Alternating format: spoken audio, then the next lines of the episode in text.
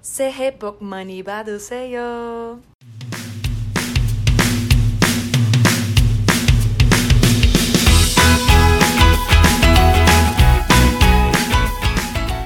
Não, eu não xinguei ninguém, eu acho, e muito menos vou falar em coreano aqui pro bem de vocês. Eu apenas desejei um feliz ano novo para todos e eu não estou atrasada, tá bom? É que chegou a hora de falar do ano novo coreano, que será celebrado amanhã, dia 5 de fevereiro. Ou hoje. Ai, não sei, afinal tem fuso horário e eles já estão no futuro. Eu, eu sei que não estamos atrasados por o calendário brasileiro. Mas os preparativos, eles já começaram alguns dias e hoje, segunda, dia 4, já é feriado na Coreia do Sul, porque as pessoas precisam viajar para a cidade natal ou se preparar para receber os familiares e começar todo o processo de homenagear e agradecer seus antepassados. E dia 6 de fevereiro também é feriado. No episódio de hoje, eu vou tentar explicar um pouco do Solal, o Ano Novo Coreano, e suas tradições, já que essa é uma das maiores celebrações da Coreia. Então, é hora de dar uma pausa no K-pop e comentar um pouquinho sobre as tradições do país. Acho que primeiro eu devo explicar que o Ano Novo Coreano tem uma data diferente do nosso porque eles não utilizam o calendário gregoriano, ou seja, o calendário solar. Eles utilizam o calendário lunar. Calma, pera, pera, que isso vai ser. Pera aí. Antes de tudo ficar tão difícil e confuso, a Coreia utiliza oficialmente o calendário gregoriano desde 1896. Mas, para celebrar suas tradições, eles se baseiam no calendário lunar ok? Até aí tá tudo bem. E eu acho isso muito bom, porque sempre precisamos manter nossas raízes vivas, mesmo se adaptando a outros termos. Antigamente, eles usavam o calendário lunar como base para a idade coreana, mas eles agora usam o solar, ou seja, a partir de 1 de janeiro que eles ficam um ano mais velho. Aí esse calendário lunar foi criado usando como base o calendário chinês. Só que as datas podem variar entre os dois de vez em quando, porque depois de um tempo eles mudaram e hoje em dia eles utilizam o formato da lua visto da Coreia do Sul e não da China. Então pode ser que o ano novo varie um dia, mas já faz algum tempinho que isso não acontece. Pelo que eu vi, 1997 foi a última vez.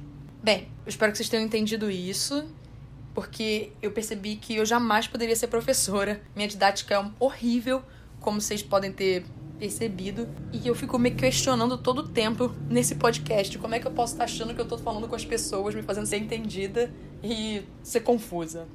Desculpa, gente.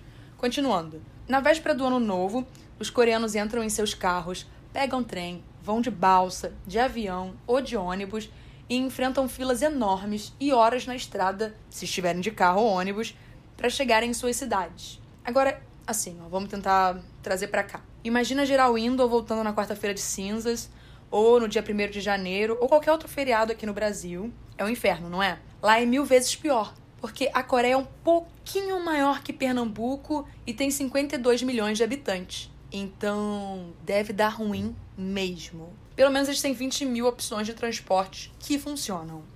Não posso falar sobre a gente. Ou seja, se você estiver planejando uma viagem para Seul durante essa época do ano, pode ser que se decepcione um pouquinho ou nem tanto. Afinal, a capital vai estar mais vazia e dá para tirar fotocas sensacionais nos pontos turísticos, explorar vários museus, parques e se aprofundar muito na cultura coreana de uma forma menos agitada e cheia de muvuca.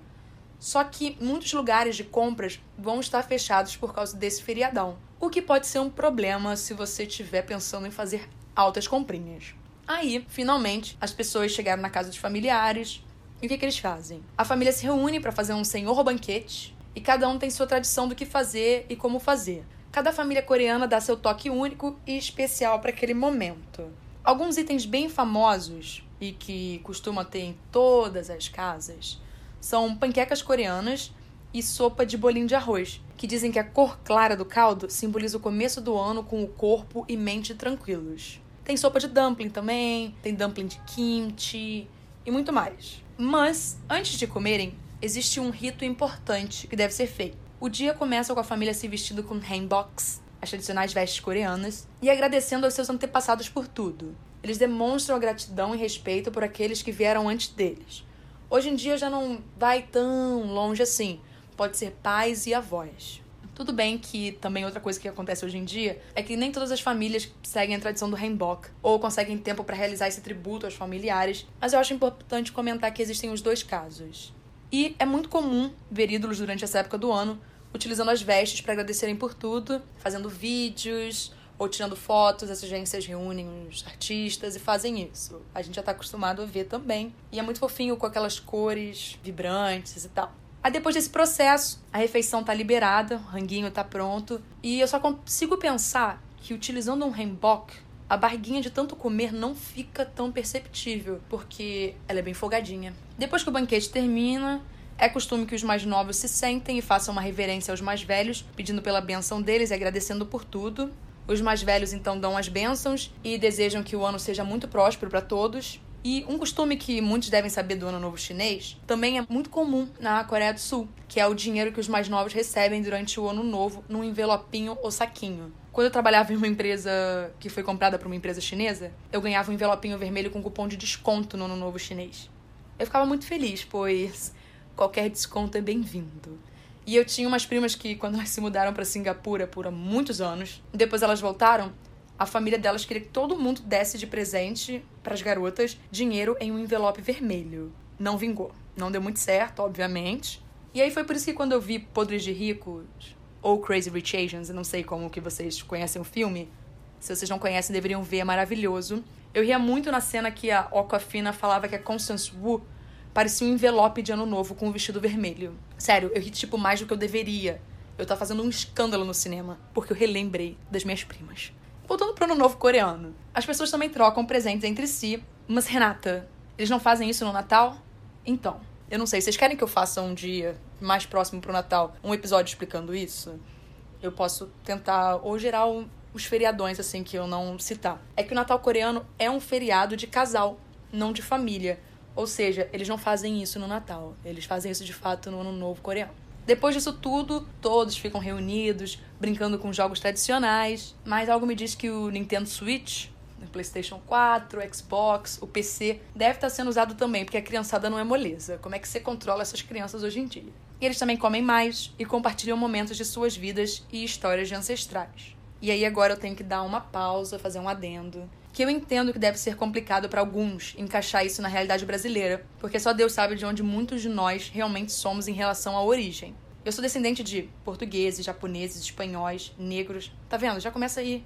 Eu não sei dizer de que país que vem minha família da parte negra. E a maioria também não.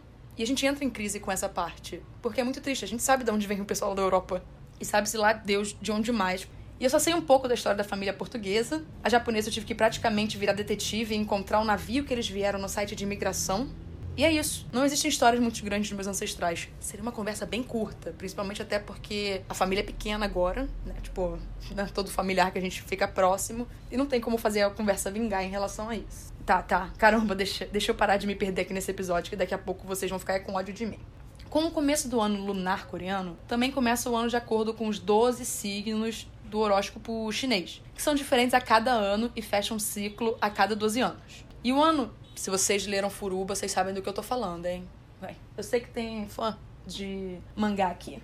Fruit Baskets, maravilhoso. E o ano de 2019 é o ano do porco, que também foi celebrado em 2007, 1995, 1983 e acho que ninguém de 1971 e os outros anos devem estar escutando esse podcast. Esse ano é auspicioso para quem nasceu em outros anos do porco e também é associado com riqueza e prosperidade. Tomara que a gente enriqueça muito durante 2019.